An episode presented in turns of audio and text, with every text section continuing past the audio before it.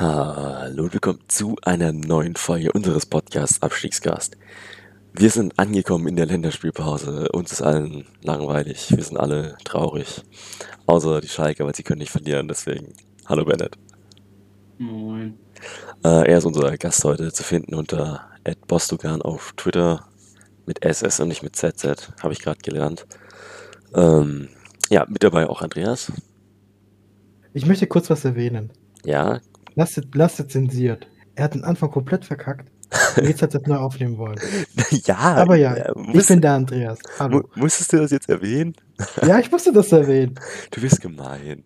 Ich weiß. Oh, Malta für 2-0. Äh, ja. Und Timo ist auch da. Moin. Äh, Lenny ist tatsächlich das erste Mal nicht dabei. Ähm, der ist heute verhindert, also schöne Grüße an Lenny, wenn du das später hörst. Oder morgen. Naja. Also, wir sind heute dabei. Wir machen ein Special über Schalke 04. Und deswegen haben wir auch unseren wundervollen Gast dabei, der sich gut auskennt mit Schalke. Also besser als wir auf jeden Fall. Wir haben die zwei großen Überpunkte, die sportliche Situation von Schalke und die Vereinspolitik. Wobei eigentlich wir hauptsächlich über die sportliche Situation sprechen wollen. Ja, ich glaube, es hat. Viel zu bereden. Bitte? Sehr viel zu bereden. Ja, da ist tatsächlich einiges zu bereden.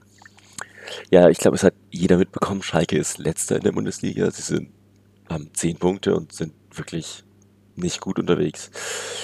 Der erste Punkt, den ich mir aufgeschrieben habe, ist, ähm, was ist mit den Torhütern eigentlich los bei Schalke? Äh, es gab ja letztes Jahr schon die Diskussion zwischen Fährmann und Nübel und äh, dann auch noch den Schubert zwischendrin. Und jetzt hat man wieder so ein absolutes Torwartkarussell mit Fährmann, der 15 Spiele gemacht hat, Renault, der 10 Spiele gemacht hat und Langer, der 3 Spiele gemacht hat. Also, was ist da so der Plan dahinter? Also, ich, ich frage mich dann. Ja, also das Problem fing ja schon eigentlich an, dass man vor der Saison Renault überhaupt geholt hat. Man hat gesagt, dass man mit Fährmann in die Saison gehen wird. Und dann holt man trotzdem noch eigentlich ohne jegliche Not den Renault von Frankfurt ran. Man weiß, dass er eigentlich einen Anspruch auf die Nummer 1 hat. Und da- dadurch hat man dann direkt wieder eine große Torwartdiskussion gehabt. Und alle haben sich zwischendurch wieder verletzt. Deswegen hat sich Renault mal als Nummer 1 festgespielt, dann wieder Fährmann. Das ist alles sehr, sehr komisch. Das fing ja auch schon letzte Saison an mit Nübel und Schubert, die ganze Diskussion. Ja. Ja, also, das Problem, wa- was ich da jetzt, ähm, ich weiß nicht, ob ich mir das jetzt nur einbild, aber wie will man jetzt einen Torhüter dazu bringen, wieder zu Schalke zu kommen? Also, man hat jetzt Fährmann, der jetzt irgendwie seit gefühlt 12 Jahren auf Schalke spielt. Und dann hat man jedes Jahr noch andere Torhüter, die sich dann darum kloppen, wer, wer spielen darf. Aber irgendwie keiner hat wirklich einen Stammplatz. Also, ich weiß nicht, ich als Torhüter würde da jetzt nicht fest hinwechseln wollen. Ja, aber also man muss halt vor der Saison einfach dann klar festlegen, äh, mit wem man die Saison geht. Es war einfach schon diese Saison völlig schwachsinnig, dass man den Renault an Land gezogen hat. Und wenn man angenommen nächste Saison dann mit Fährmann planen will in der zweiten Liga, dann müsste man das auch klar kommunizieren. Dann holt man keinen zweiten Torwart mehr ran, der vielleicht eine ähnliche Qualität hat oder den ähnlichen Anspruch hat hm, wie Fährmann. Und deswegen wäre das eigentlich so das äh, Ziel, was man da haben müsste, vor allem auch, weil Fährmann einfach ein, ein sehr gestandener Spieler ist und auch und in der zweiten Liga eine, ja, eine Führungspersönlichkeit sein kann. Ja, ja, gut doch. So, so klingt es tatsächlich sinnvoll. Du hast schon angesprochen, Renault ist im Sommer gekommen, damals ähm, äh, zur Leihe gekommen. Im Gegenzug ist Schubert äh, zu Frankfurt ausgeliehen worden, wenn ich es richtig weiß. Ja, Ja, genau. aber Ja. darf ich kurz was sagen? Ich verstehe das von Schubert nicht. Also, jetzt mal weg von Schalke. Ich verstehe das von Schubert nicht. Warum, warum gehst du, äh, wechselst den Verein nur, um woanders auf der Bank zu sitzen? Ja, dann kannst du dann halt auch äh, gleich in, auf, in Gelsenkirchen bleiben. So. Das war auch total also sinnlos, weil gerade in dem Alter musst du doch spielen, um, um A, dich zu verbessern, B, halt auf, Aufmerksamkeit zu generieren. Aber stattdessen sitzt er da hinten auf der Bank und äh, dreht Däumchen, genau wie der andere, der äh, Nübel. Das ist auch ein Punkt, den ich überhaupt nicht verstanden habe. Es wurde irgendwie gesagt, dass er da nochmal irgendwie neue Einblicke bekommt, aber das bringt ihm ja auch nichts, wenn er, wenn man vielleicht mit ihm als langfristiger Nummer 1 plant und der dann überhaupt keine Spielpraxis hat. Ja, auch der, so ein Punkt, den dann auch sehr, sehr viele Schalke-Fans einfach nicht verstanden. Ja, der hat ja auch, glaube ich, noch kein Spiel gemacht jetzt für Frankfurt, wenn ich es richtig weiß. Nee. Also, ein ganz wilder Wechsel im Sommer. Naja, also die Sommertransferphase bei Schalke war eh ein bisschen wild, hatte ich das Gefühl. Gekauft wurde niemand, aber es wurden gleich vier Spieler ausgeliehen. Äh, irgendwann ist den Schalkern dann aufgefallen, dass sie ja gar keinen Rechtsverteidiger im Kader haben. Und dann wurde Kilian Ludwig ausgeliehen aus äh, der frisch Mhm. aus der zweiten englischen Liga kam. Liga, ja. Äh, hat bis jetzt sechs Spiele gemacht, aber ist jetzt relativ außen vor. Also, Ja, er ist verletzt. Er ist verletzt. Ah, der ist verletzt. Ja, Schon seit, der ist seit November oder so, glaube ich, schon verletzt. ah, scheiße. Man muss aber auch sagen, dass, man muss aber auch sagen, dass er kein sonderlich ja, guter Rechtsverteidiger bei uns äh, war. Also wir mit Sam Becker zum Beispiel war ja sehr lange oder spielt immer noch als Rechtsverteidiger bei, bei uns und er hat es eindeutig besser gemacht, obwohl das nicht mal seine Stammposition war. Ich glaube, es sagt sehr viel über Ludovics Qualitäten aus. Ja, Welche Position hat Becker eigentlich normal? Eigentlich ist er Innenverteidiger. So, ich dachte, er wäre von Anfang an Rechtsverteidiger. Nee, eigentlich ist er Innenverteidiger. Ich persönlich finde ihn sogar auf, äh, auf der Rechtsverteidigerposition besser als in der In Mitte. Ja, kommt auch auf jeden Fall so rüber. Bitte? Kommt auf jeden Fall auch so rüber. Ja. Einen Ja. ziemlich guten Drang nach vorne hat er eigentlich. ja, also, äh, ja, hat also sechs Spiele gemacht, kein Scorerpunkt, ähm, auch ausgeliehen als Außenverteidiger. Also, der kann beide Seiten spielen, war William, der hat jetzt zehn Spiele gemacht, eh auch keinen Scorerpunkt gemacht. Also, naja, die beiden Transfers waren nicht so der Knaller, habe ich das Gefühl gehabt. Also, Also, William war ja, war ja auch sehr lange verletzt, muss aber auch, er ist ja im Winter gekommen erst. Also man kann, da war eigentlich auch klar, dass man keinen bekommen wird, der jetzt irgendwie Qualität hat. ach, der ist erst, im, Also bei anderen Vereinen. der ist erst im Ja, Winter erst gekommen. im Winter Ja. gekommen. Au, Und scheiße. Bei, Will, bei William ist er jetzt auch, der ist ja jetzt sanktion, sanktioniert worden. Denkst Ja. du, der wird nochmal spielen für Schalke?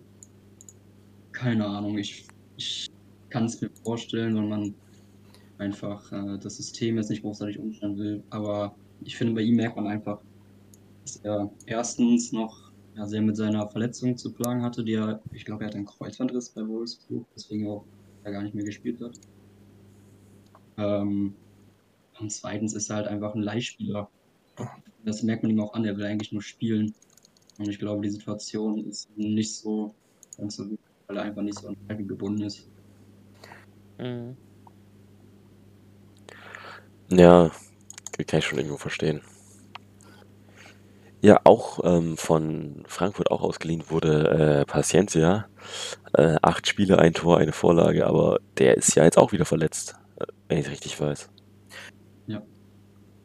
Das Ja, ist okay. auch so eine Sache, die zieht sich auch durch diese Schalke-Saison. Also äh, Verletzungen ist, ist glaube ich, auch so ein großes Thema, dass da relativ viele Spieler sich immer wieder verletzen. Also äh, ja, Paciencia kommt, spielt eigentlich ganz solide, verletzt sich. Äh, äh, Dings, äh, gerade hatten wir es ja über William oder über wen, ähm, egal, hat sich verletzt. Äh, Kla Klaas-Jan Huntelaar, groß Comeback gefeiert und er, ist, er hat gerade mal zwei Spiele gemacht und es waren nur Kurzeinsätze. Ich glaube, ich immer noch ähm, verletzungsgeplagt. Äh, Ralf, Fährmann ist jetzt, glaube ich, auch ein paar Spiele schon verletzt, wenn lasst mich lügen. Ähm, teilweise war auch Dings äh, Frederic Renault ähm, verletzt, also es ist Also schon. Auch ein, auch ein Rahman war noch verletzt, darf man Ja. auch nicht vergessen. Also diese Verletzungsmisere zieht sich auch ja nicht nur durch die Saison, das war ja letzte Saison schon, hat es ja angefangen. Ja auch dann als Ausrede genutzt in der letzten Saison, warum das dann so schlecht lief, aber also die ganzen Verletzungsgeschichte ist wirklich sehr skurril auf Schalke seit Jahren. Verletzen sich die, ja, die guten Spieler immer wieder. Beispiel Sané, der gefühlt immer zehn Spiele maximal pro Saison macht, obwohl er jetzt schon seit 2018, glaube ich, da ist. Stimmt. Also. Den gibt's ja auch noch. es wurde ja auch dann, wo, ich weiß nicht, ob das zusammen mit Groß und, und Schneider und Co. war, Leutert, also der, der, äh, der für die medizinische Abteilung oder für die Trainingssteuerung oder so ähnlich äh, verantwortlich war. Der wurde dann ja auch entlassen. Da hat, soll Huntelaar auch zum Beispiel gesagt haben, dass der ihn viel zu früh hat wieder spielen lassen und ins Training einsteigen lassen und deswegen ja zum Beispiel auch deswegen noch so lange verletzt ist. Also es ist wirklich sehr, sehr komisch, was da seit Jahren passiert. Mhm. Obwohl Lloyd halt erst jetzt seit diesem, seit, seit letzten Sommer da ist. Ja, Okay, Das- ja. das ist tatsächlich nicht so schön. Ja. Um mal bei den Transfers weiterzugehen aus dem Winter. Jetzt, also Andreas hat schon angeschnitten mit Huntela. Ähm, auch im Winter gekommen ist ähm, Mustafi und Wa- Warte, du hast das falsch, du hast den falsch so, genannt. sorry, sorry, der Weltmeister Mustafi. Danke. So. äh, Im Winter gekommen, äh, nach Vertragsauflösung bei Arsenal, hat jetzt sechs Spiele gemacht und ein Eigentor. Also, naja. Weiß ja, aber warte kurz, be bevor jetzt wieder Mustafi-Bashing anfängt. Ähm, ich habe mir gerade nochmal angeschaut und äh, das war jetzt auch echt eine blöde Situation. Ich meine, äh, der will zurück zum Kau- Tor- Torwart köpfen. Er denkt, äh, Renault ist halt in der Mitte, Renault ist aber ein bisschen zu weit rechts. Also es war so eine typische Miscommunication. Ich, ich würde jetzt nicht sagen, dass das äh, Pech war, Unfähigkeit, sondern es einfach ähm, schlecht kommuniziert war. Also Ja. shit happens. Genauso wir ja auch mal mit, äh. Bitte? Ich sehe das genauso. Ja. Also ich finde auch, dass Mustafi eigentlich ähm, ziemlich gut, nur was heißt gut, also soliden Job macht eigentlich.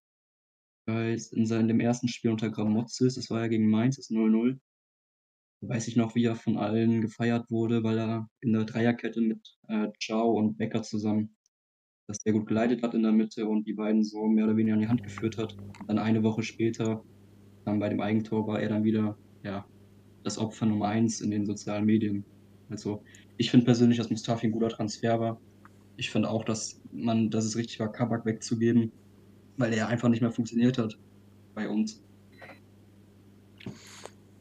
Ja, aber ich weiß nicht, bei Mustafi hatte ich auch das Gefühl, zum Beispiel gegen Stuttgart, das war vom Stellungsspiel her, zum Beispiel bei den Ecken habe ich, also fand ich zumindest, sah es so aus, als ob er da zuständig gewesen wäre und es halt nicht hinbekommen hätte.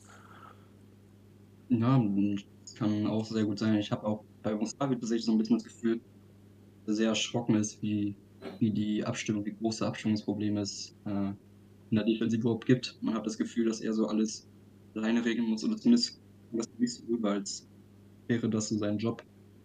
Er ist stets bemüht. Ja, aber das ist auch einfach eine, eine Kacksituation. Du musst einfach nur noch darum, dass du solid stehst, damit du nicht komplett abgeschossen wirst. Und da ist er irgendwie sehr in der Pflicht und das, obwohl er erst seit naja, Ende Januar eigentlich da ist.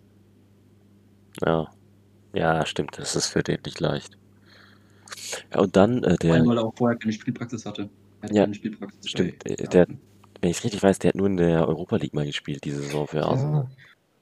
Ja, äh, ja schon, aber ähm, ich stimme dir zu, er ist schon ein bisschen Stabilisator, aber andererseits ähm, fand ich ihn jetzt auch, dass das, dass das Versprechen mehr war als dann der Ertrag. Ich weiß jetzt nicht, äh, Osan Kabak wollte weg, gell, das, der konnte nicht mehr bleiben, also, oder wie, wie habe ich das noch in Erinnerung? Ja, Ja, also ähm, Park wollte weg. Mhm, Okay. Äh, der, das jetzt dann der äh, Mustafi so der große Heizbringer, der, der kann Kabak nicht eins zu eins ersetzen. denn Ich bin so ein bisschen Kabak-Fanboy, weil er auch Stuttgarter Vergangenheit hat. Aber ich denke, das war auch so ein, so ein Wechsel. Du, du tauschst so einen ähm, geilen Daimler AMG gegen einen Ford Focus aus. Und also der Ford Focus ist solide, aber ist kein Daimler. Also Kabak war in dieser Saison aber ein Daimler, der dreimal gegen die Wand gefahren. Mhm. ja, das, Aber war diese Saison fast noch unser schlechtester Innenverteidiger. Also wenn man sich die meisten Spiele anguckt, das war in jedem Spiel mindestens ein gravierender Stellungsfehler drin oder ein gravierendes Foulspiel, was ein Gegentor eigentlich oft zu, zur Folge hatte. Also ich fand schon richtig, einfach auch Karpak ins Schaufenster zu stellen. Das sieht man jetzt auch bei Liverpool, da spielt er wirklich sehr gut. Ähm, und bei Schalke, wenn er da jedes Wochenende drei Dinger kassiert, dann kriegt er den im Sommer vielleicht 10 Millionen. ja, Mhm.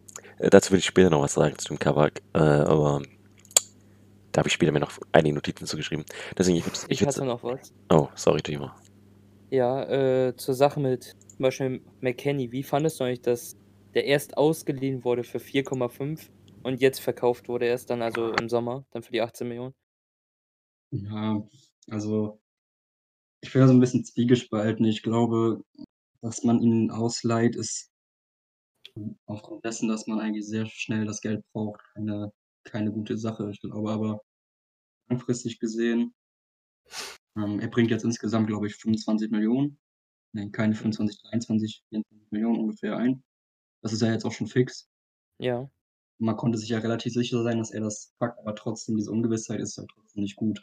Ähm Ja, aus Wenn Juve man Sicht war es halt der perfekte Deal. Die konnten den Eben. testen, wie der ist, für die 4,5 Millionen und dann sagen: „Ja, wir nehmen ihn oder nicht.“ Genau. Äh, Ich glaube ähm auch, dass man im Sommer nicht McKennie für für 20 Millionen verkauft bekommen hätte. Ne, Er hätte das max auf gar keinen maximal Fall. 15 bekommen.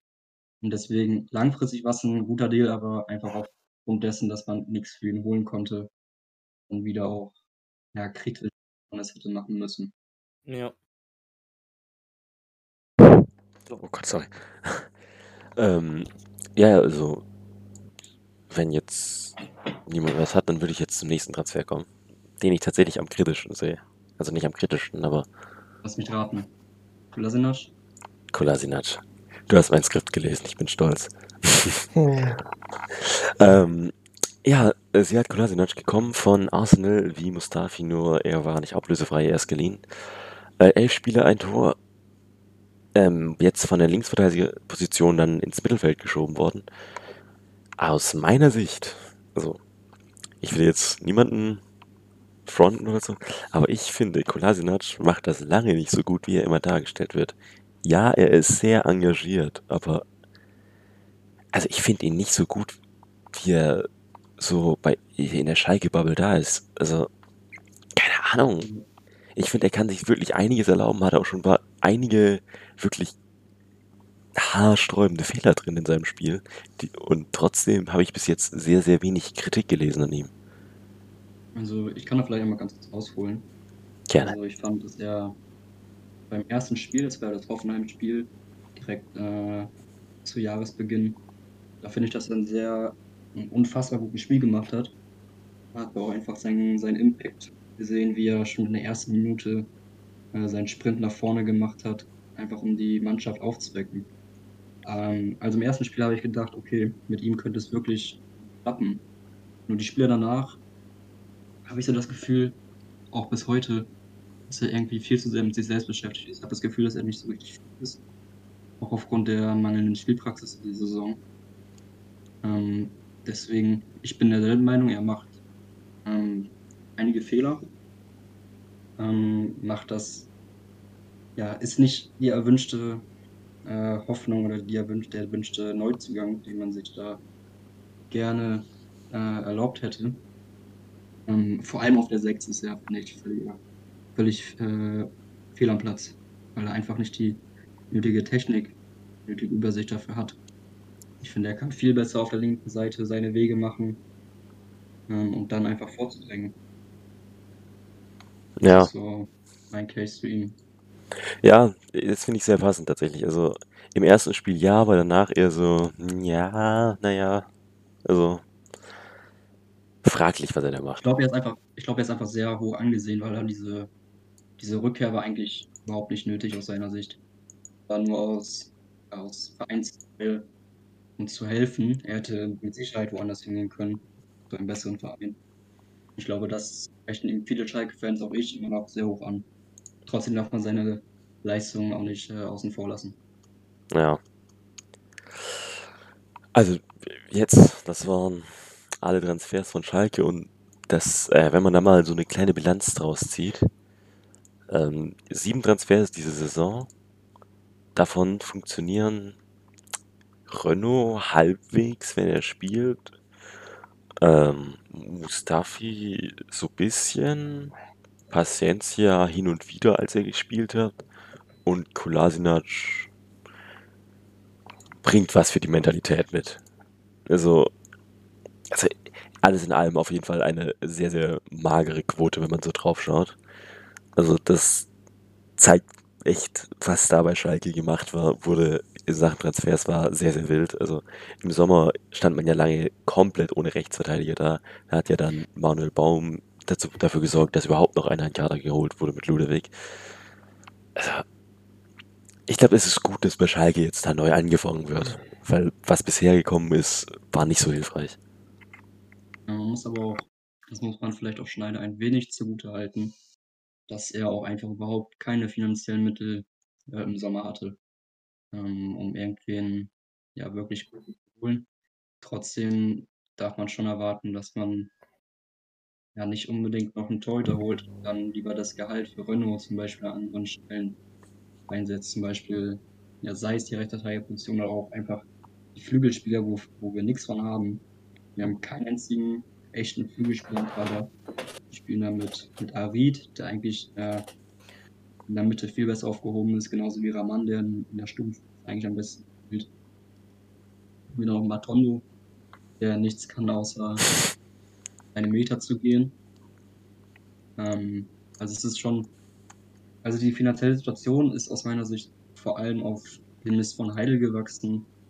Aber Heidel ist auch, hätte jetzt nicht, hätte an anderen Stellen im Sommer einkaufen, beziehungsweise eigentlich müssen. Du, du sagst es. Ja, wobei, ähm, also ich verstehe den Punkt von wegen, ähm, wegen Corona, aufgrund von Corona hat er keine finanziellen Mittel, aber ähm, Corona hat dann auch wieder gezeigt, dass er keine langfristige Planung hatte, sondern einfach vielleicht zu kurzfristig denkt, äh, zu kurz, kurzfristig Transfers äh, äh, tätigt und ähm, nicht irgendwie versucht, da immer was in der Hinterhand zu haben, auch vielleicht in die, zweite Mannschaftsspieler investiert, die vielleicht ähm, auch Potenzial für die erste haben. Also das ist, das muss man ihm halt auch anrechnen.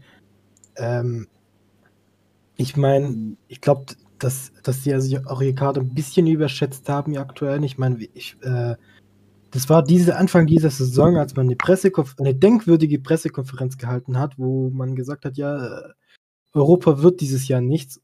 Und ich meine, wenn der Anspruch ist, ähm, zumindest nicht nach Europa zu kommen, also im Mittelfeld zu sein und dann das Ergebnis zu sehen, da muss man da auch sagen, dass er vielleicht ein Stück weit den Kader zu, ähm, zu überschätzt hat und auch nichts nach, also nichts langfristiges dahinter gebaut hat, falls, falls es nicht klappt, nicht, ähm, kein Plan B habt.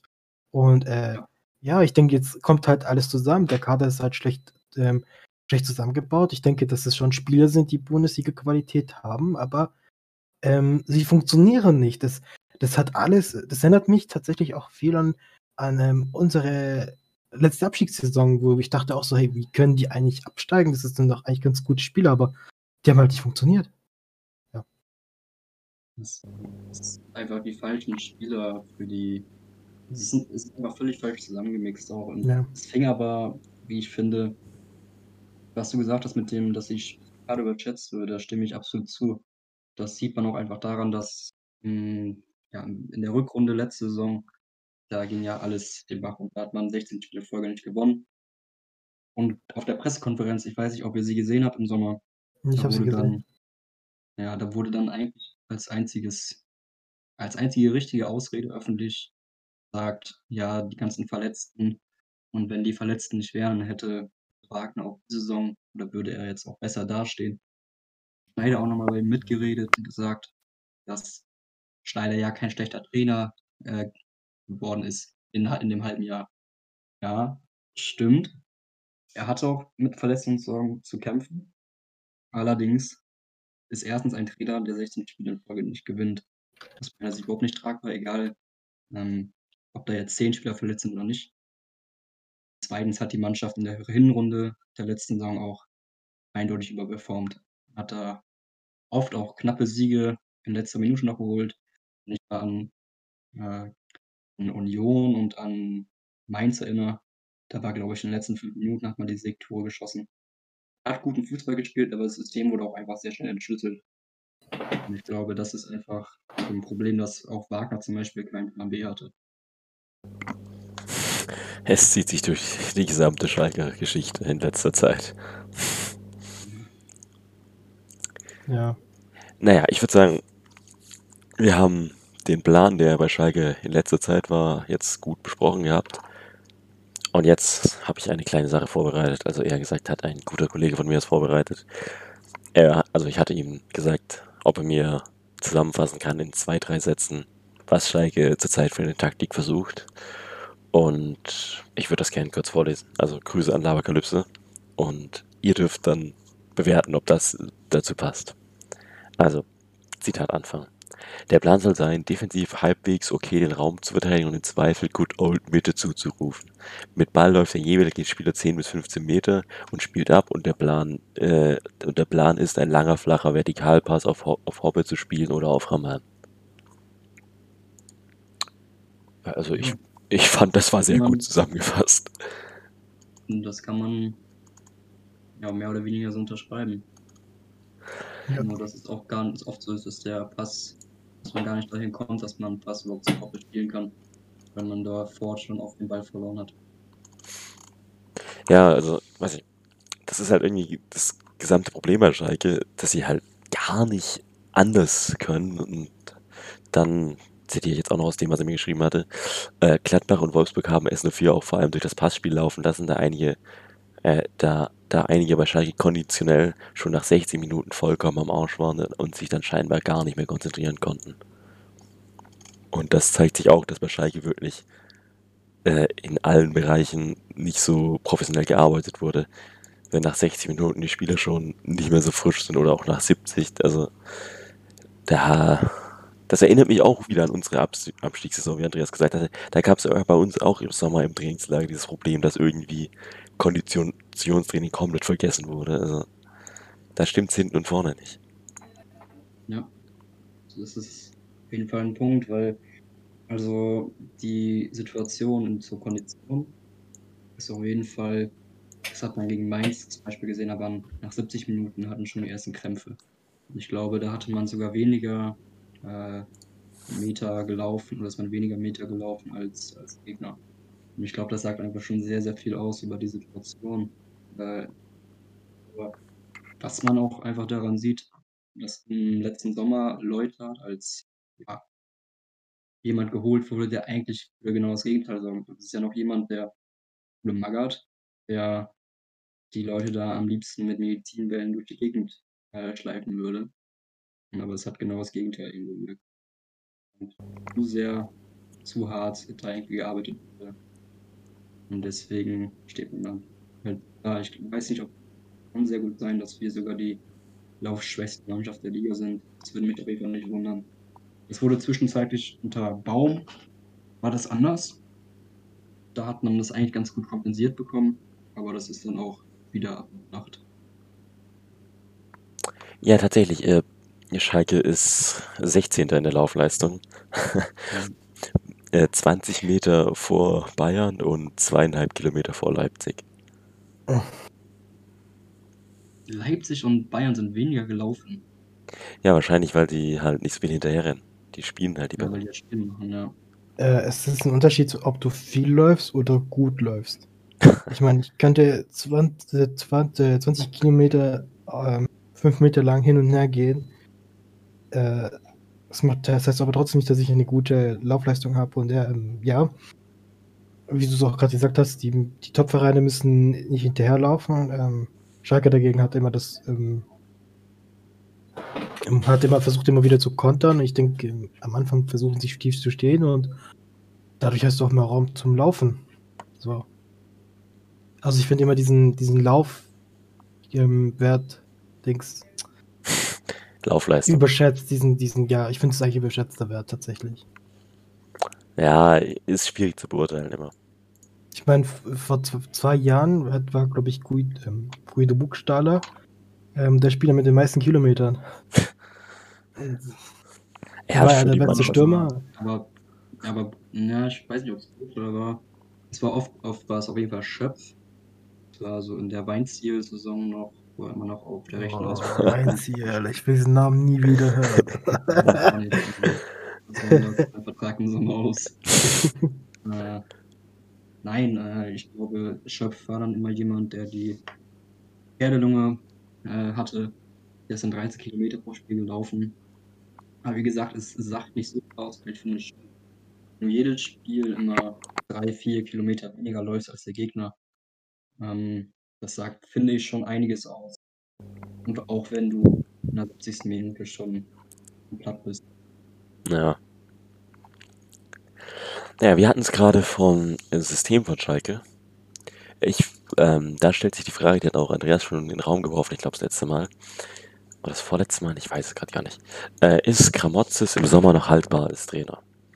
Äh, ein Trainer, der jetzt wahrscheinlich am Ende der Saison über zehn Spiele ohne Sieg war, der nur auf die Fresse kriegt, so wie es gerade aussieht. Ähm, ist der noch haltbar? Hat der noch irgendein Standing bei den Spielern? Und ein taktischer Ansatz ist bis jetzt auch noch nicht wirklich erkennbar, wie es ausschaut. Also, das, was ich eben vorgelesen hatte, ist halt taktisch eher mau, um es mal so zu formulieren. Ja, also ich glaube, wenn du. Also erstmal muss ich sagen, ich fand, es war der völlig falsche Zeitpunkt, äh, zu ähm, Du kannst nicht erwarten, dass du die letzten zwölf Spiele oder 13 Spiele sind es, glaube ich, jetzt mit ihm gewesen, ähm, dass du dann irgendwelche davon noch großartig Folge feiern wirst, ja, nach der gesamten Saison. Vor allem nicht dann auch zu hoffen, mit ihm in die nächste Saison zu gehen. Das ist einfach schon eine echt große Last, wenn du mit ihm jetzt in die nächste Saison gehen wirst, der jetzt in den nächsten Spielen nur äh, Niederlagen abbekommt. Meistens auch noch, auch noch hohe Niederlagen. Das ist schon, schon ziemlich hart und auch, glaube ich, für ihn nicht ganz einfach, wenn du dann ja die große Verantwortung hast, eigentlich direkt wieder aufzusteigen. Andererseits zum, zum Standing bei den Spielern. Ich glaube, das ist gar nicht so das große Problem. Weil im Sommer werden eh, ja, ich sag mal 80, 90 Prozent, das wird eh sowieso nicht mehr da sein. Ich glaube, das ist dann gar nicht so der Punkt. Trotzdem war das für ihn einfach total undankbar. Das zeigt ja auch diese, diese Klausel, die ja wohl im Vertrag sein soll. Im Sommer von dem trennen kannst. Und da muss ich tatsächlich kurz einhaken. Ähm, was für eine Klausel hat der im Vertrag? Er hat wohl eine Klausel, dass du ähm, in beiderseitigen Einvernehmen nach der Saison direkt Schluss machen könntest. Ähm, und dafür dann auch, also für gar nichts. Oha, Weil ich krass. das verstanden habe, dass er dann nichts bekommt. Und das zeigt auch schon, dass man vielleicht ja nicht so das große Vertrauen in ihn hat. Vielleicht hat man auch einfach aus den letzten Saisons gelernt. Ähm, ist, wie gesagt, der Zeitpunkt ist einfach total komisch gewählt, vor allem weil jetzt man hätte einfach viel länger, viel, viel länger warten können, auch vielleicht, weil noch andere Kandidaten im Sommer frei werden, Ja. Aber warte, wa- warte kurz. Also, äh, er hat also einen Vertrag, wo, wo er sagt, wenn beide keine Lust mehr haben, kann er gehen.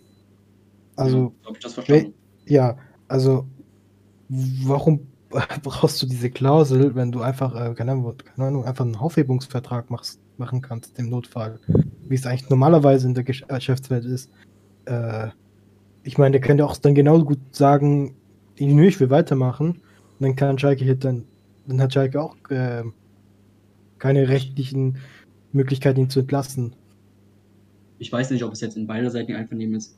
Ähm, so gesagt, weil ich davon aus, dass Motzes daran Interesse haben wird, äh, im Sommer nicht weiterzumachen, wenn, wenn er vom Vorstand nicht mehr gewollt ist.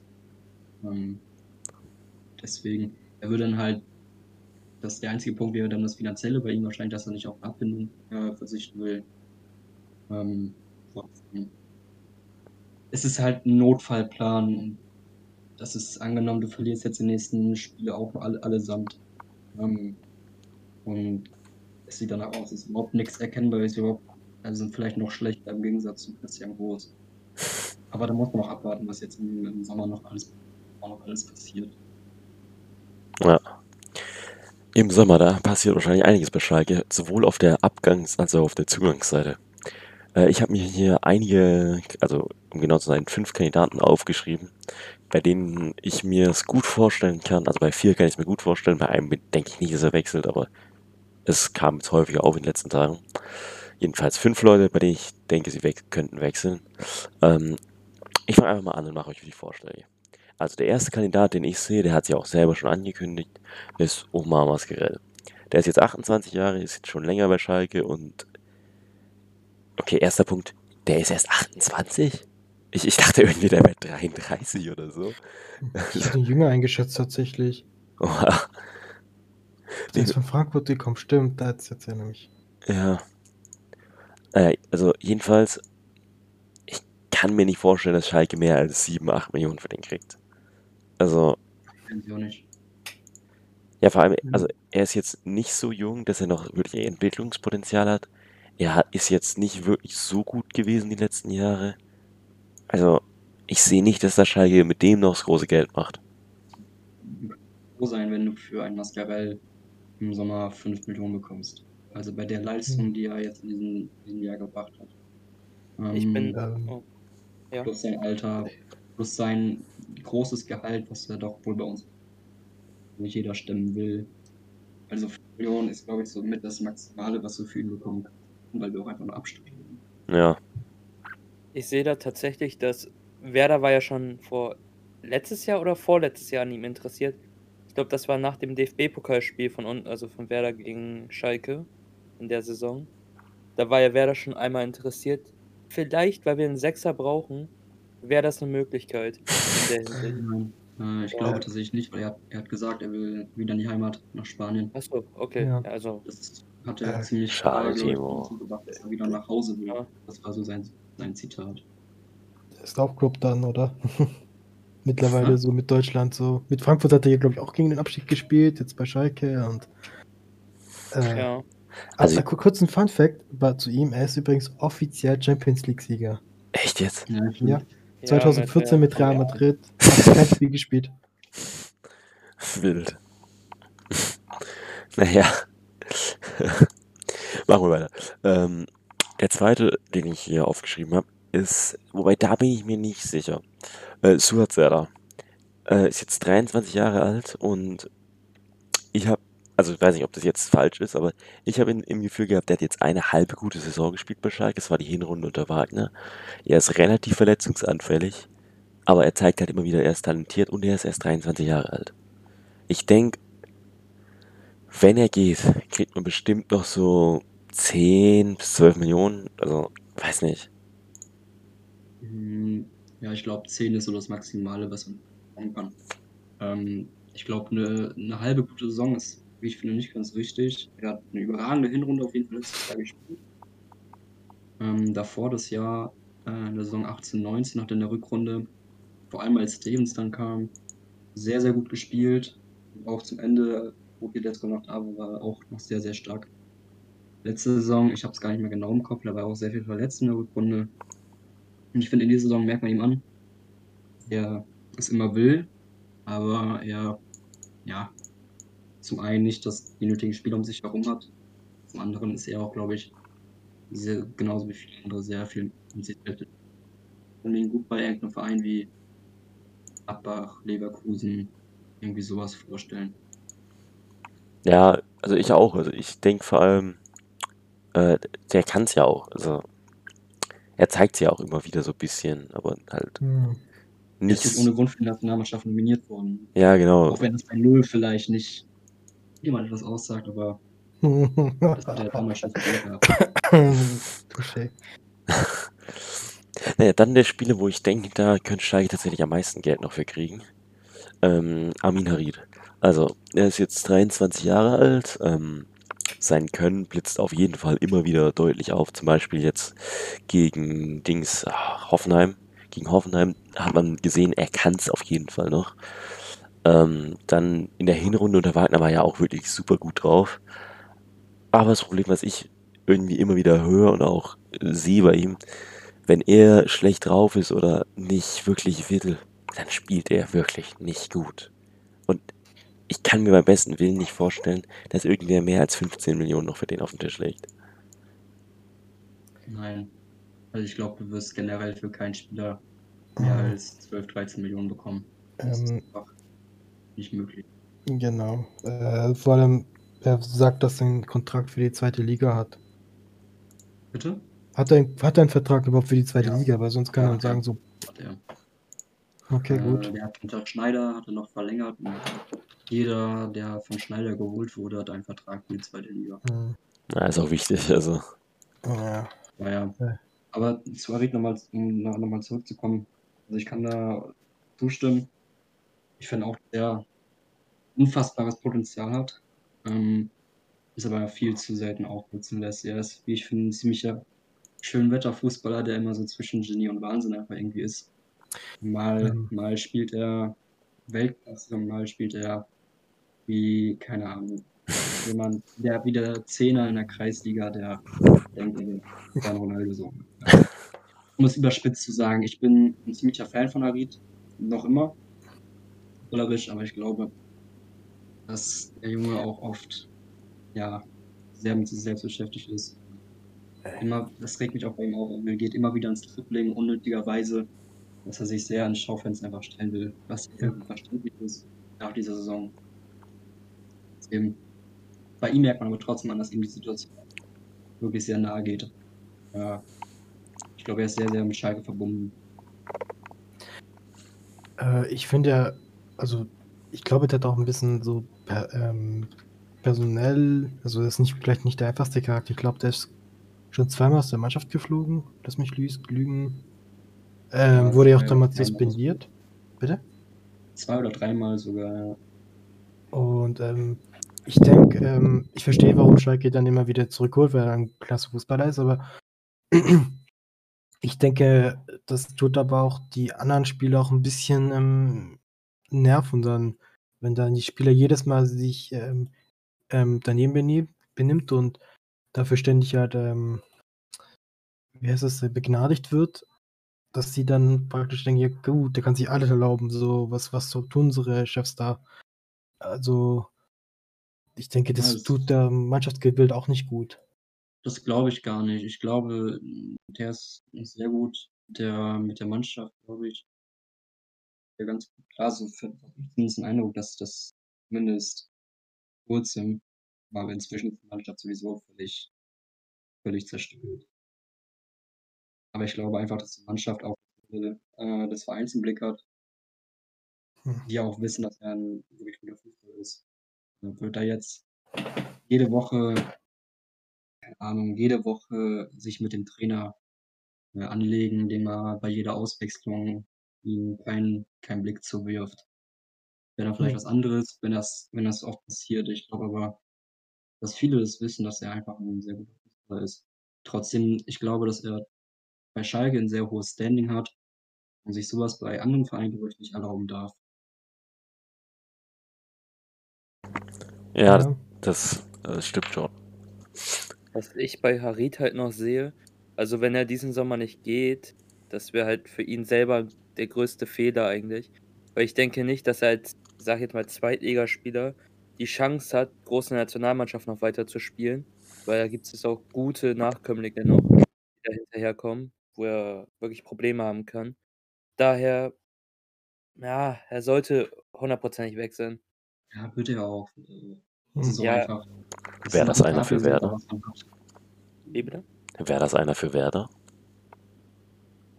Vom Spielerischen her ja, aber wir könnten, uns, wir könnten uns ihn nicht leisten. Das war auch eher Kann, kann. Bremen sich überhaupt einen Spieler leisten? Das ist ein anderes Thema. Vielleicht. ähm, Ich sehe Arid vom Spielstil eigentlich ganz gut in der Liga A oder in der In Frankreich sehe ich ihn auch, ja. Bin ich ehrlich. Passt eigentlich Ähm, auch wirklich zu ihm.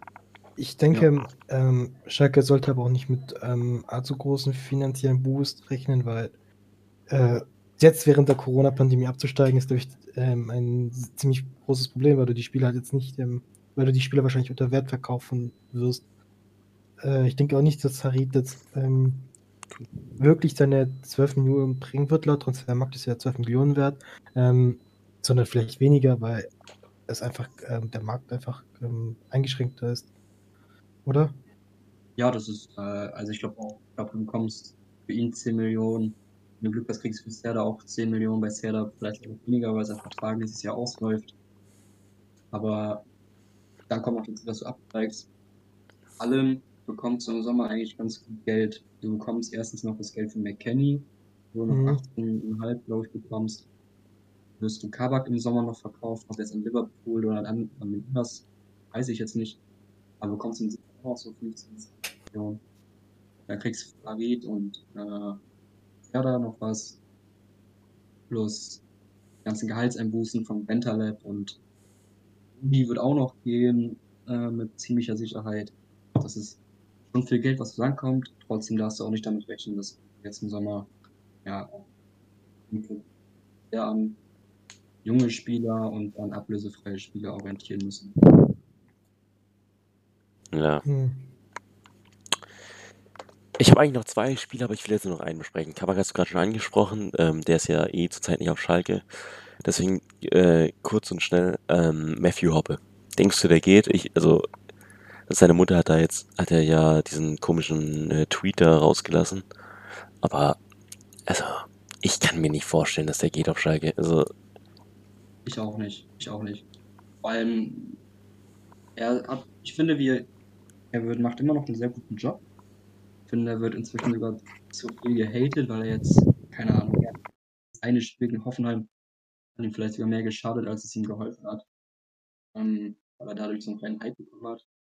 Trotzdem, ich finde, dass er auch immer noch ein gutes Spiel oder gute Spiele absolviert. Vor allem sein Gegenpressing gefällt mir ziemlich gut. Trotzdem wird er nicht im Sommer wechseln. Also mit ziemlicher Sicherheit nicht. Vor allem nicht, wie es jetzt vor ein paar Tagen aufkam zu Bayern. Äh, das wird nicht passieren. Das mit der Mutter, mit dem Tweet, ich glaube, das ist einfach sehr dieses amerikanische. Hm. Dann nach einem kurzen, nach einem guten Spiel schnell im Hype ist. Vor allem in Amerika spricht das rum, weil da eben ja, der Fußball nicht so hoch ist und wenn dann mal äh, jemand gut spielt, dann hypen wir ihn sehr. Dadurch kommt das, glaube ich. Ich, würd- ich glaube nicht, dass er wechseln wird. Ich glaube auch, dass die Liga in der Saison ganz gut. Ja. Darf ich noch einen Spieler eben kurz ansprechen? zieh durch. Der ist jetzt Ja. gerade verliehen. Und zwar äh, Kutucu. Was denkst du, wird er nach der Saison wechseln, also komplett wegwechseln? Oder wird er mit in die zweite Liga gehen und versuchen, sich einzu also da einzugliedern, so richtig? Ich bin mir ziemlich sicher, dass er mit in die zweite Liga gehen wird. Ich hoffe es.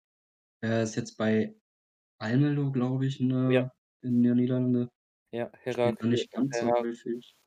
Ähm, ich hoffe, dass man ihn behält, weil er auch einfach ja, ein Fanliebling ist, einer, mit dem du dich noch identifizieren kannst. Äh, ich sehe ihn, wie viele andere, nicht auf der Stürmerposition, sondern eher so ein bisschen dahinter, vielleicht sogar auf den Außen. Wie gesagt, ich könnte mir das ganz gut vorstellen, vor allem, weil du auch im Sommer eben nicht auf große Shoppingtour gehen kannst aufgrund der finanziellen Situation. ja. Okay. Nein, nein, ich glaube, wir sind auf der Abgangsseite Äh, warte, warte, warte, warte. Ein, ein, einen, einen Namen möchte ich noch erwähnen. Ähm, äh, was ist eigentlich mit Benito Raman? Ich meine, das war auch so ein Versprechen für die Zukunft. Aber von denen hört man auch nicht mehr so viel. Ist Ja. ja. Er muss halt, wie ich finde, zu oft auf die Außen ausweichen. Und da ist er einfach fehl am Platz. Er hat nicht das Dribbling, er hat zwar das Tempo, aber diese 1 gegen 1 Situation kriegt er, denke ich, nicht so ganz gut hin. Ich sehe ihn vor allem in der Doppelspitze vorne drin. Äh, nur glaube ich, dass er auch im Sommer gehen wird, weil er auch einfach keinen Bock auf die zweite Liga hat. Ich, glaube auch, ich kann mir gut vorstellen, dass er Deutschland verlässt. Ah, dass er nochmal nach England oder so geht. Da kann ich mir vorstellen. Oder Niederlande, wo er auch halt seine Sprache sprechen kann, theoretisch, wo er nicht lange ein Anlaufzeit braucht. Könnte Ja. man sich auch gut vorstellen. Niederlande äh, ist Belgier, ne? Ist kein Holländer. Hm. Das ist Belgier. Deswegen, ja, die sprechen ja entweder Französisch oder Niederländisch. Ja, dieses stimmt. Englisch, na ja. Ja, ja. Naja, äh, die Abgänge haben wir jetzt, glaube ich, durch. Oder fällt noch jemand ein Spieler ein? Ich kann vielleicht noch generell sagen, ich glaube, dass sehr, sehr viele Spieler den verlassen. Es, es laufen ja auch noch Verträge aus. Bentaleb, Schöpf, Skripski, glaube ich. Dann wird ein Uth wird den Verein ziemlich sicher verlassen. Äh, ich glaube, Da wollte ja auch in Köln bleiben. Bitte? Da wollte ich auch in Köln bleiben, der Ut. Ja, ich glaube auch, dass der dahin gehen wird für 5 Millionen oder so. Dann wird Nastasic, glaube ich, noch gehen, weil er einfach viel zu viel Gehalt einnimmt. Bei Fährmann muss man schauen.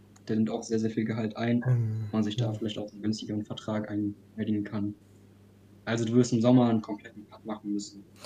Ich glaube, es wäre wesentlich schnell gegangen, wenn wir über die Leute geredet haben, die bleiben würden. ja. Ähm, es ist immer so bei einem Abstieg von so einem großen Verein. dann wird ein Cut gemacht, da, gehen, da geht alles, da wird Haus und Hof verkauft, ähm, auch ähm, verdiente Spieler, ich meine, ich, ich weiß, ich komme wieder auf den VfB zurück, aber wir haben diese Parallelen. Ich meine, wir haben auch den Gärtner dann rausgeschmissen, der bei dem Kultclub da jetzt sein Geld verdient. Das, ja.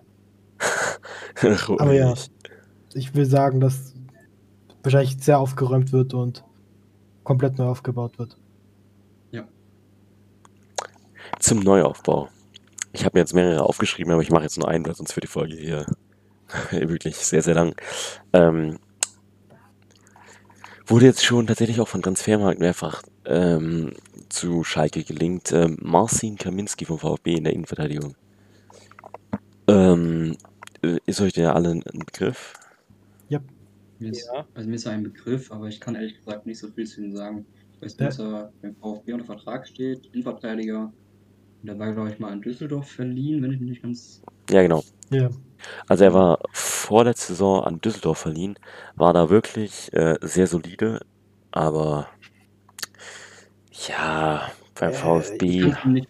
Ich, kann- ich kann euch dazu was sagen. Ich habe das vom guten Tsubasa auf transfermarkt.de gelesen. Ähm, Kaminski ist ein guter Abräumer. Also, wenn du ihn hinten reinstellst, das, der kann sehr gut verteidigen. Also, hat gutes Ver- ähm, Zweikampfverhalten. Aber er ist nicht schnell. Ähm, deswegen stehst du auch beim VfB nicht eingesetzt, weil VfB auch relativ offensiv steht, ähm, sehr auf Speed setzt, äh, sehr viel presst und ähm, da, da kann er halt einfach nicht helfen, weil er einfach ähm, wie Bartstube einfach viel zu langsam ist. Deswegen wurde auch Bartstube in die zweite Mannschaft versetzt. Ähm, ich weiß nicht, ob er auch Schalke helfen wird. Ich denke, er könnte Schalke, er, er wäre eine für Schalke, wenn Schalke dann, sagen wir es mal, ähm, die Klasse hält. Also ähm, und dann nächstes Jahr halt dann wieder um den Abstieg gespielt wird, wo Schalke dann wirklich wieder ein bisschen defensiver stehen wird, wahrscheinlich eher mehr verteidigen muss. Äh, da könnte ich mir einen Kaminski vorstellen. Aber ähm, jetzt ähm, in der zweiten Liga, ich, ich, ich spreche aus Erfahrung, die, die, werden den Bus, die, die werden den Bus parken vom Tor. Jede einzelne Mannschaft, egal ob St. Pauli, ob Aue, ob Dresden, ob ähm, Dresden ist ja nicht mehr. Äh, die werden den, den Bus parken und, und auf Konter sitzen und frech sein. Und genau dafür wird Kaminski, ähm, ist, ist Kaminski nicht gut. Deswegen denke ich auch nicht, dass äh, Schalke ihn sich holen sollte. Ich glaube auch. Also ich glaube für die lang ich weiß nicht, wie alt ist er? 29. Also für, also für die langfristige Planung ist es aus meiner Sicht das ist kein guter Transfer. Vor allem, Nee. was du gerade angesprochen hast mit der Schnelligkeit in der zweiten Liga, das äh, nicht so das Richtige. Wie gesagt, ich kann nicht so viel sagen. Ich habe ihn eigentlich noch nie wirklich spielen gesehen oder wenn, habe ich nicht. Deswegen nicht mal irgendwie. Ja. Ähm, hat sonst noch jemand einen Spieler aufgeschrieben? Nee. Ich habe nur einen im Kopf. Immer raus damit. Da bin ich Also, gespannt. Ich glaube, das ist so der Wunschspieler von vielen, der aber ein wenig unrealistisch ist. Um, ist Florian Krüger von Aue. Hm. Ein Ex-Schalker Flügelspieler bzw. Stürmer, der in dieser Saison wirklich sehr gut spielt. Er hatte letzt, jetzt im letzten Sommer hatte man die Option, ihn wiederzuholen. Für 2 Millionen, anderthalb, glaube ich. Hat sie aber nicht genutzt. Laut Schneider aus finanziellen Gründen, weil selbst das nicht mal möglich war. Aua. Ähm, äh, das wäre, glaube ich, so der Wunschspieler. Wobei man auch da festhalten muss, dass er wahrscheinlich eher das Potenzial für die Liga hat. Aber auch betont, dass er immer irgendwann nochmal zu Schalke zurück will.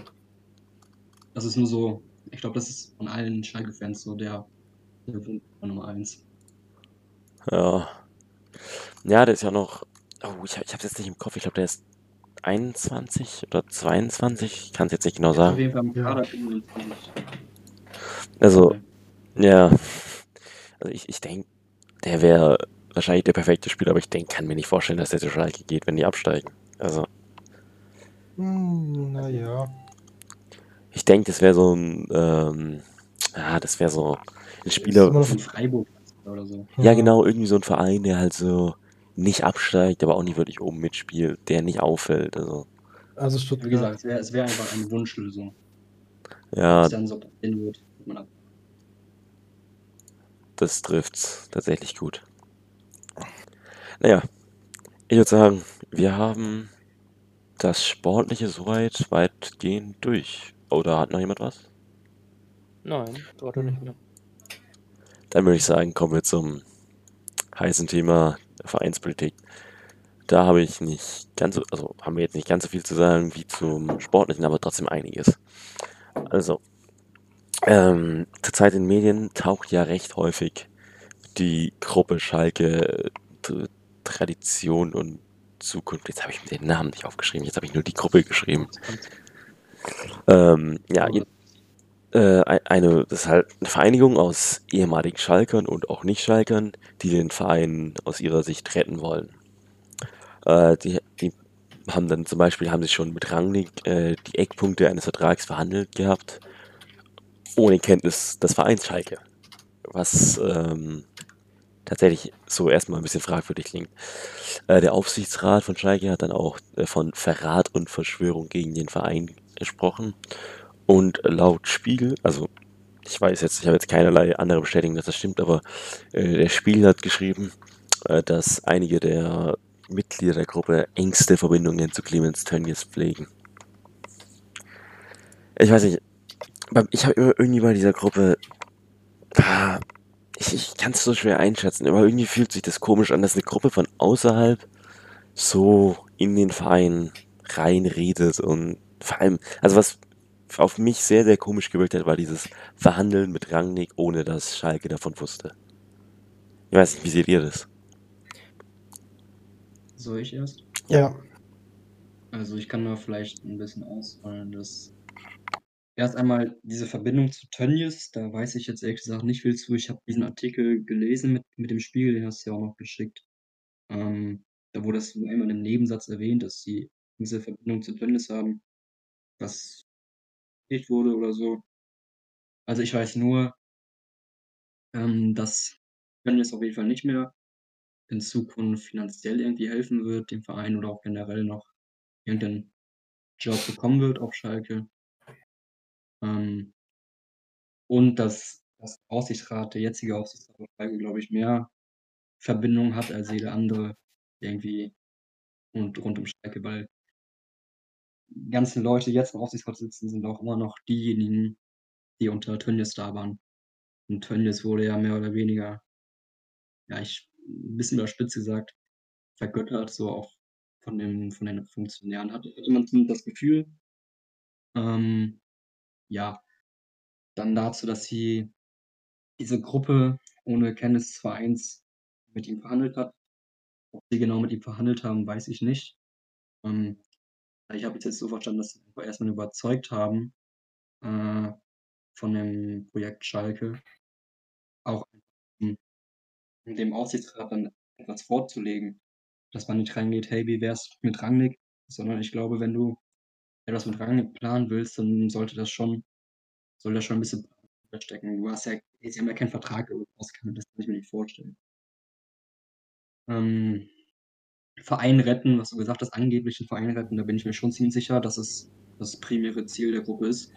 Einfach aus dem Grund, dass es, ja, dass die Gruppe an, aus vielen ehemaligen Schalkern besteht. Unter anderem ja wohl an der Brücke, der, glaube ich, nicht das Interesse hat, Schalke zu haben. Deswegen, ich stehe dem Ganzen ziemlich offen gegenüber, weil ich auch einfach eine Abneigung gegenüber diesem Aufsichtsrat habe. Hm, verständlich.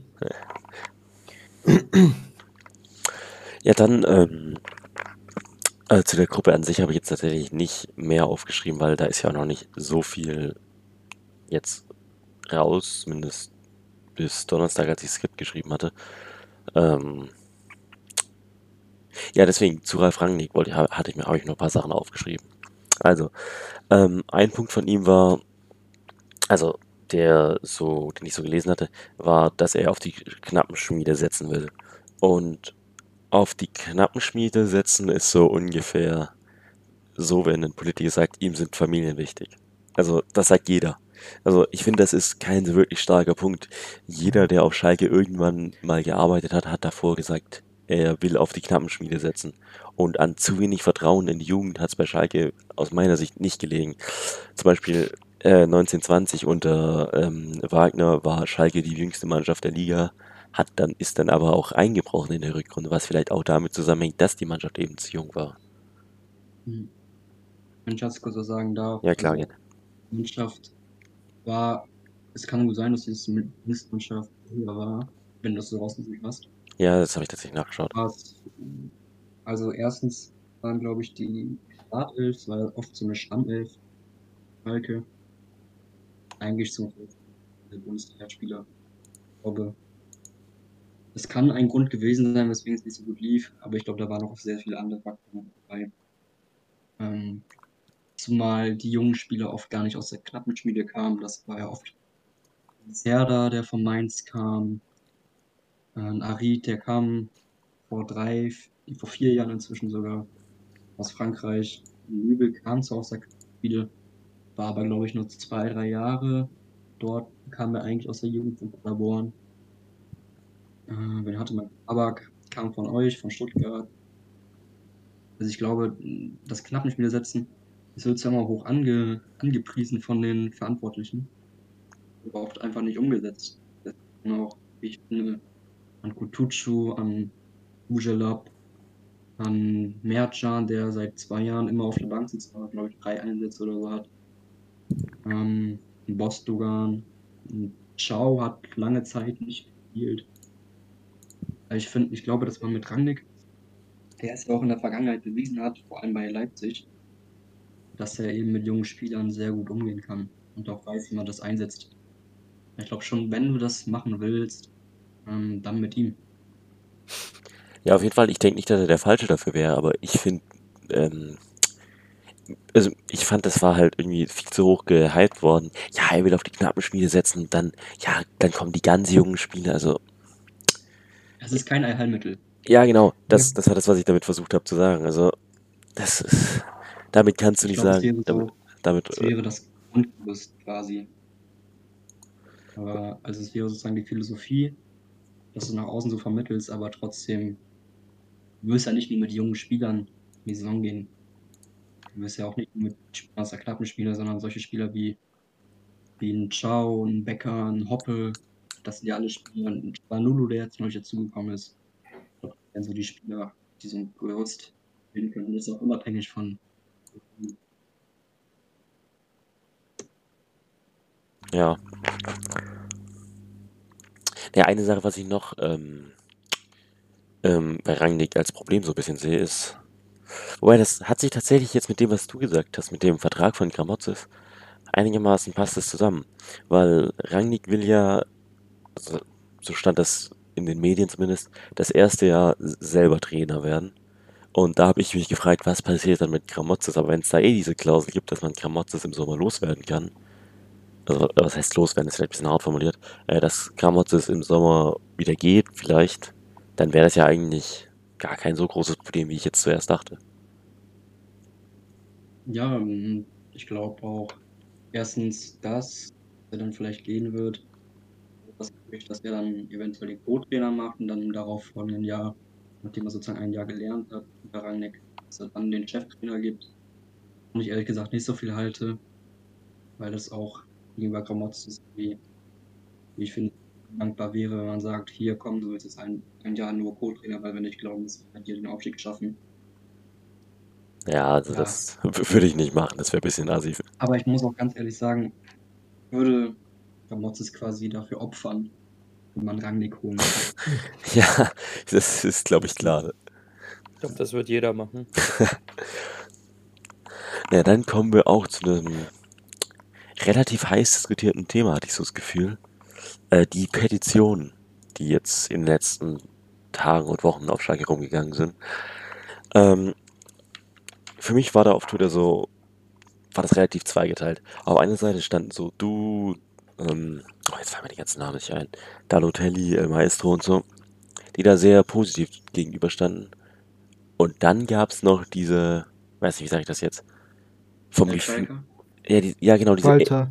diese, diese alten Schalker. So, ähm, wie heißt der? Ach Gott, ich kenne jetzt so die ganzen Twitter-Namen, das klingt jetzt vielleicht doof, aber Vertragsamateur, äh, Amateur, Bella, Miko, keine Ahnung. Ich, ich hoffe, ihr wisst, wen ihr meint. Be Bella. Ach, genau den. Ähm, oder auch die Steißbeine, die sich da komplett random eingemischt haben, die gesagt haben, dass das ja absoluter Witz wäre, was da passiert. Und jedenfalls, da gab es ein kontroverses Thema und bei Schalke ist ja eh immer so ein bisschen das Gefühl, hatte ich jetzt zumindest, ähm, die Jungen bei, in der Schalke-Bubble gegen die Älteren zum Beispiel. Jetzt war ja auch da dieser, oh Gott, jetzt wird's peinlich, Hassan, Hassig? Ich glaube Hassan hieß er. Ja, ja, ja. Also das war ja auch ganz, gab's ganz ganz schön Beef. Ja. Das ist ja eh schon. Ja, das machen wir, keine Sorge. Äh, da- Das zieht sich ein bisschen durch. Und deswegen, ich habe mir so eine kleine Pro- und Kontraliste geschrieben für die Petition. Weil ich am Anfang auch eher so dachte, das ist ein bisschen komisch. Und ich, ich sage auch gleich dazu, hier hatte ich ein bisschen Hilfe von einem Freund, äh, guten Freund von mir, der Schalke-Fan ist, weil ich ehrlich nicht so viel, mir nicht so viel eingefallen ist.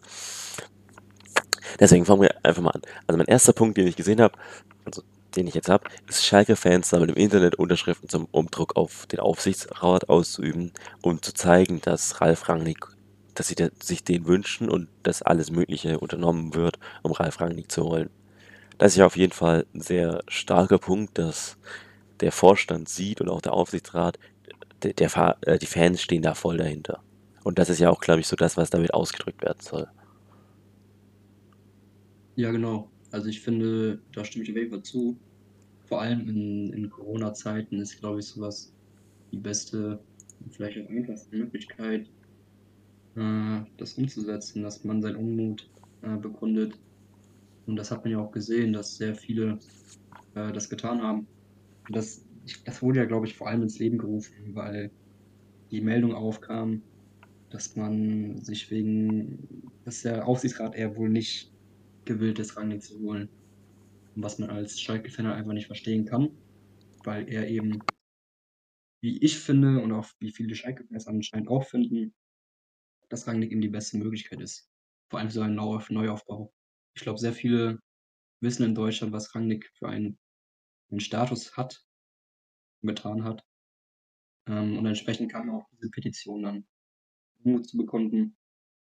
Und ich finde, dass es eine sehr gute Möglichkeit war, ähm, den Druck auch auf, äh, auf die Funktionäre, auf den Vorstand, auf den Aufsichtsrat einfach hochzuhalten. Oh Gott, ich hatte mein Mikro ausgestellt, sorry. Ja, äh, da, das sehe ich auch so tatsächlich. Aber das war, gleichzeitig ist da auch ein Punkt drin, den aus meiner Sicht ein bisschen kritisch war. Und zwar, es haben halt eben nicht nur Schalke unterschrieben. Es haben auch auf Twitter viele, viele Leute unterschreiben, die nichts mit Schalke zu tun haben. Und da finde ich einfach, das ist dann irgendwo nicht mehr der Sinn der Sache. Das ist so aus meiner Sicht. Weil ich mache ja jetzt auch nicht bei einer Petition mit, dass, keine Ahnung, Taifun Korkut KSC-Trainer werden soll. Und dann unterschreiben da 40.000 VfB-Fans. Deswegen, ich, also aus meiner Sicht wäre das eine gute Aktion gewesen, wenn da alle Schalke unterschrieben hätten, weiß nicht, irgendwie mit ihrer Mitgliedsnummer da was gemacht hätten. Aber genau, das ist ja auch in Gange eigentlich gerade. Äh, echt? Das wurde ja jetzt auch neu ins Leben gerufen, von demselben äh, äh, Mann, der das gemacht hat, dass er eben genau das tut. Er sammelt die Mitgliedsnummern. Aufgrund dessen, dass es die zweite Petition ist und viele das jetzt ja für lächerlich halten, dass er wohl nichts gebracht hat, glaube ich. Äh, ist er jetzt nicht so viel rumgekommen wie bei der ersten. Trotzdem, ich glaube schon, dass ein Großteil der Schalker äh, unterschrieben hat. Es waren jetzt auch nicht nur Twitter-Leute, die da irgendwie was gemacht haben. sondern Es ging ja auch bei Facebook rum, es ging durch die WhatsApp-Chats. Ja, ich- also- überall. ich glaube, auf 50.000 Leute wären wir auch nur in Twitter nicht gekommen. Nee, genau. Und ich, es, ist, es ist schon so, dass auch andere unterschrieben haben. Aber ich glaube, der Anteil ist gar nicht so groß, wie man denkt. Ja, weiß ich, bei- also bei mir kam die Petition halt hauptsächlich immer auf, weil Leute unterschrieben haben und ähm, also ich sage das jetzt direkt so, wie es ist, ich habe nicht so viele Schalke in meiner Timeline, weil ich irgendwie da nie so reingeraten bin in die Bubble, wie so bei anderen. Aber irgendwie war dann, habe ich da von einem Hoffenheimer gesehen, der hat unterschrieben. Da war dann ein Dortmunder, was für mich ganz weird war, dass der unterschrieben hat. Also, ja, also wenn, wenn die jetzt tatsächlich äh, die Mitgliedernummer sammeln, das ist tatsächlich äh, ein sehr starker Punkt, weil da gibt es ja bestimmt auch ähm, irgendwie so eine Klausel ab einer bestimmten Mitgliederzahl, die unterschreiben, muss man ja irgendwann, 10%, ja, ja, ab dann muss ja ähm, eine Mitgliederversammlung eingerufen werden. Aber das wird jetzt sowieso nicht mehr passieren, weil es wohl so ist, dass so kurz vor einer äh, richtigen Mitgliederversammlung, die ja bei Schalke im Juni stattfinden wird, ist eine außerordentliche nicht möglich. Trotzdem ist es halt ein gutes Zeichen, wenn man dann sagt, hey, wir haben hier jetzt schon, ich weiß nicht, wie viele es jetzt sind, 3000 oder so Stimmen, obwohl es jetzt nicht so viel Aufmerksamkeit bekommen hat wie die erste. Es ist einfach nur dieses, was ich schon gesagt hatte, dieser, der Medialdruck gegen den Aufsichtsrat. Ja, das ist ein guter Mhm. Punkt.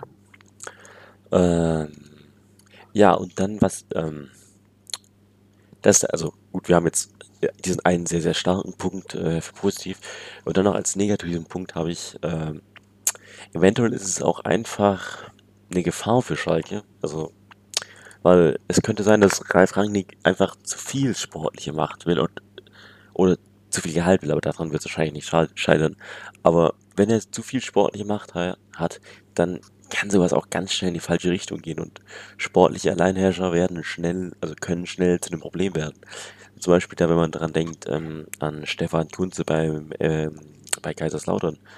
Das war auch nicht so super, was Mhm. da dann im Endeffekt passiert ist. Die steigen jetzt vermutlich in die Regionalliga ab. Das war auch nach einer ähnlichen Situation, als sie dann in der zweiten Liga waren. Ich, ich, ich hoffe für Schalke, dass falls Rangnick kommt, dass er das, dass es nicht so ändert. Ich kann es mir auch nicht so vorstellen, aber es ist auf jeden Fall die Gefahr da, dass er zu mächtig wird im Verein. Wenn ich dazu was zu sagen kann. Darf dann, also ich glaube, dass Rangnick Macht haben will, das ist, glaube ich, jedem klar. Aber ich glaube nicht, dass es einer ist, der kopflos erstens an die Sache rangeht und zweitens diese Macht mit. Dafür ist ihm auch Schalke zu wichtig. So man zumindest den Eindruck, sonst würde er auch nicht wie sein. Hat er ja auch schon gesagt, dass es eher eine Herzensangelegenheit wohl wäre. Ähm, deswegen glaube ich da der Punkt nicht. Vor allem, weil er es auch einfach bei Leipzig und bei Hoffenheim bewiesen hat, wie er eben mit dieser Macht umgehen kann. Und Ja. deswegen, klar, die Gefahr besteht, aber die Frage ist, ist die Gefahr höher, mit ihm in die äh, Zukunft zu gehen oder mit den jetzigen Verantwortlichen? Ich glaube, da ist äh, bei allen klar, was rauskommt. Ja. Hm. Naja, also ähm, ich wäre jetzt durch mit allem, was ich habe. Ähm, hat euch noch irgendwer was, irgendwas, was er ansprechen will?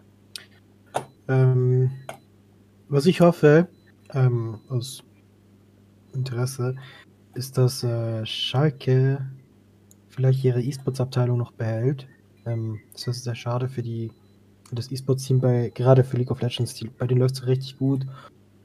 Sind jetzt auch in die Playoffs gekommen, haben heute verloren leider, aber gegen eben gegen einen Rekordsieger, insofern keine Schande und es wäre ein, es ist ein Beweis dafür, dass halt auch äh, Fußballvereine im E-Sports funktionieren können. Und ich meine E-Sports im Sinne von richtigen E-Sports und nicht solchen Kladderadatsch wie FIFA, wo kaum Zuschauer generiert werden. Ich meine, die Schalke-Abteilung läuft fast ähm, unabhängig, also die finanzieren sich mittlerweile schon selber, insofern.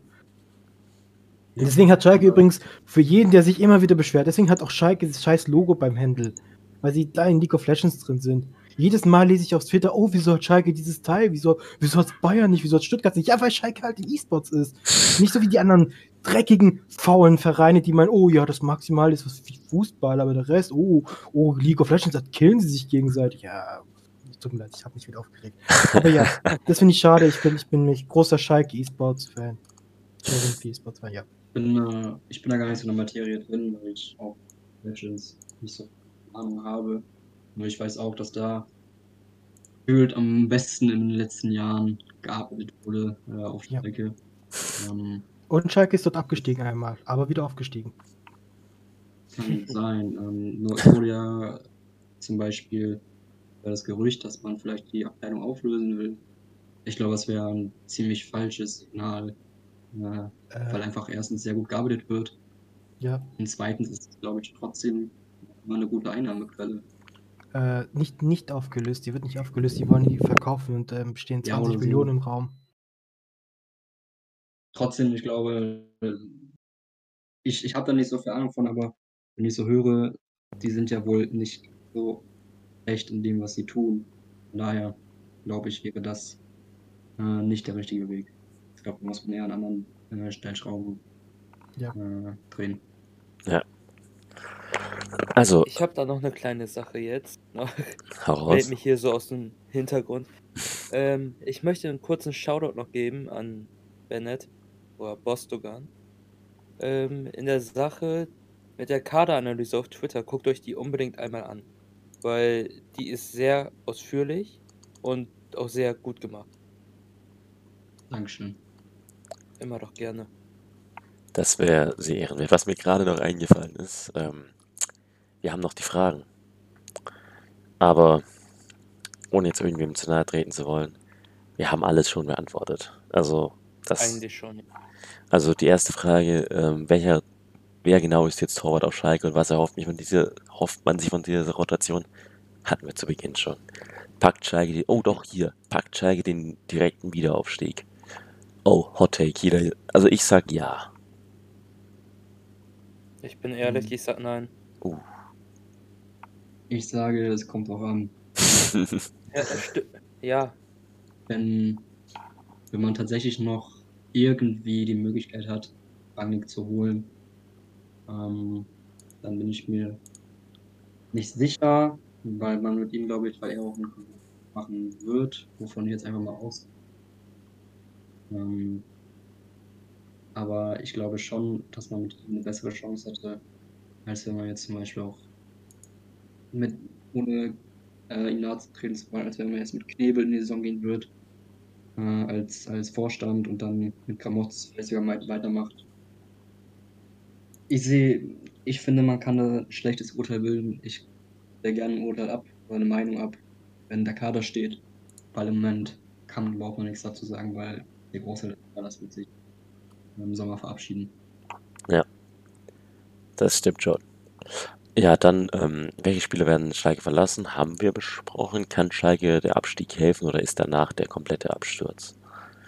Ja, ich glaube, da kommt es wieder drauf an, was halt mit, ähm, ob Rangnick kommt oder nicht. Also, wenn Rangnick nicht kommt und man halt jetzt mit diesem Knäbel da weitermacht, der war ja beim HSV auch nicht so wirklich erfolgreich. Also, Ja, man muss aber sagen, bei Knebel, dass er war ja bei einer knappen Spiele tätig. Jetzt seit zwei oder drei Jahren, da macht er es wirklich sehr, sehr gut. Okay. gezogen. Ähm, nur trotzdem, ich, ich glaube, man kann das alles sehr, sehr schwierig beantworten. Ob er ihm helfen, ob der Aufstieg, äh, der Abstieg helfen wird. Wenn man sich, wenn man die richtigen Entscheidungen trifft und man sich komplett neu aufstellt und auch langfristig plant und meinetwegen dann auch noch, noch ein Jahr in der zweiten Liga in Kauf nimmt, wenn man allerdings dann die richtigen Spieler dann kann er helfen. Ähm, aber ich glaube, finanziell wird er alles andere als. Also, äh, ich würde sagen, wir sind am Ende angekommen. Wir haben alle Fragen beantwortet, die gestellt wurden. Wir haben über beide großen Punkte, über die wir reden wollten, gesprochen. Deswegen, äh, ich wünsche allen, die das hier hören, eine schöne Woche. Macht's gut, bleibt gesund. Ich Ähm, bedanke mich für die Einladung. sehr gerne. Das, das wollte ich jetzt gerade noch sagen. Ich wollte mich bedanken, dass du hier warst. Es war sehr schön, sehr aufschlussreich. Und ja, dann würde ich sagen, tschüss. tschüss. Tschüss. Und auch tschüss von Andreas, der gerade nicht da ist.